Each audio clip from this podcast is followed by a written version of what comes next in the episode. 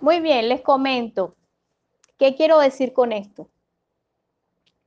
Nuestros ojitos, cuando estamos pequeños, nosotros sí vemos realmente la forma en que mamá recibe el dinero y lo multiplica. ¿Ok? Nuestros ojitos observan cómo mamá recibe el dinero y lo multiplica. Nuestros ojitos vieron cómo papá le dio el dinero a mamá. Y para la voz de ese niño siempre el dinero está. Ahí en ese centro está el equilibrio y eso es lo que ve nuestro niño. Si no es nuestro niño, es el niño de mi madre, es el niño de mi padre, pero les aseguro que algún niño lo vio. Así haya sido 10 generaciones atrás. Eso es algo que queda dentro de nuestra memoria siempre. Eso representa el equilibrio. Aquí podemos decir, ok, pero no nos damos cuenta que tal vez este, mi mamá estuvo sola, mi abuela toda sola, mi otra abuela estuvo sola, todas estado solas. ¿Y cómo hiciste para llegar a la tierra? Apareció de alguna forma una persona en tu vida, en, en, su vida, para que apareciera ese ser. Y cuando estoy hablando de la historia de las mujeres sumisas, nosotros tenemos que aprender a reconocer que cuando existe dentro de nosotros la memoria de la sumisa, la sumisa es oculta porque eso es señal de debilidad. ¿Ustedes de casualidad conocen cuáles las las señales de la sumisión? Giovanna, por, por favor, coméntame. ¿Las señales de la sumisión cuáles son?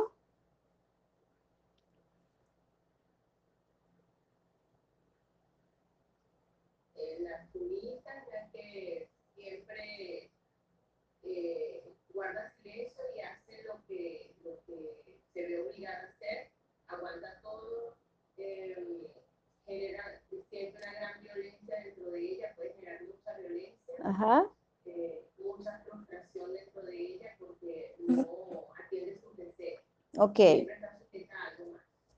Sandra, ¿me podrías comentar otra cosa de los, lo que es la sumisa? Sandra, ¿me podrías comentar otra cosa de lo que es la sumisa? Olga. Hola, Sandra. Hola, mi amor. Hola, mi amor. ¿Me podrías comentar otra cosa de lo que es la sumisa? Bueno, ese personaje me recuerda a mi mamá profundamente. Ajá. Y coincide mucho lo que acaba de decir la compañera. Es la mujer que aguanta todo, Uh que no tiene voz ni voto, -huh.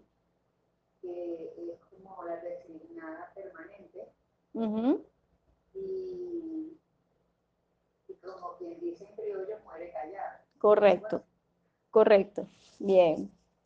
Y si... Cuando hablabas de eso, bueno, no está en la pregunta, pero me, lo que mencionaste antes, Uh cuando hablabas que papá le daba el dinero a mamá, eso lo, lo vi, Ajá. pero también más adelante, cuando estaban en mediana edad, o sea, adolescentes, vi que mi mamá sacaba el dinero de la cartera de mi papá. Uh y, y creo que debe tener una connotación que no sé, pregunto. Entonces, bueno, aprovechando la oportunidad. No, no vamos a aprovechar, no nos vamos a desvincular. Espérate un momentico. Vámonos como aparte. Fíjense lo que nosotros hablamos. Dentro de nosotros, nuestros ojitos ven cómo mamá recibe el dinero y mamá es la que hace que se multiplique. Nosotros activamos el don de la multiplicación cuando observamos a mamá recibir. ¿Ok? Es muy importante que nosotros sepamos el por qué cuando no tenemos algo se aparecen los mangos en la puerta. ¿Ok? Es importantísimo que lo tengan. Claro. ¿Por qué? ¿Por qué aparece esa, esa magia? Porque nosotros lo vimos alguna vez. ¿Y a quién no le ha faltado sus mangos? Yo creo que no existe nadie que no le han faltado sus mangos. Eso tiene muchísimas explicaciones.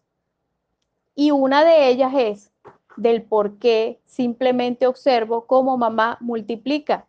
Otra explicación es porque mamá nos da alimenta, ¿verdad? Nos dio leche materna y dentro de ella misma está generando el alimento hacia nosotros.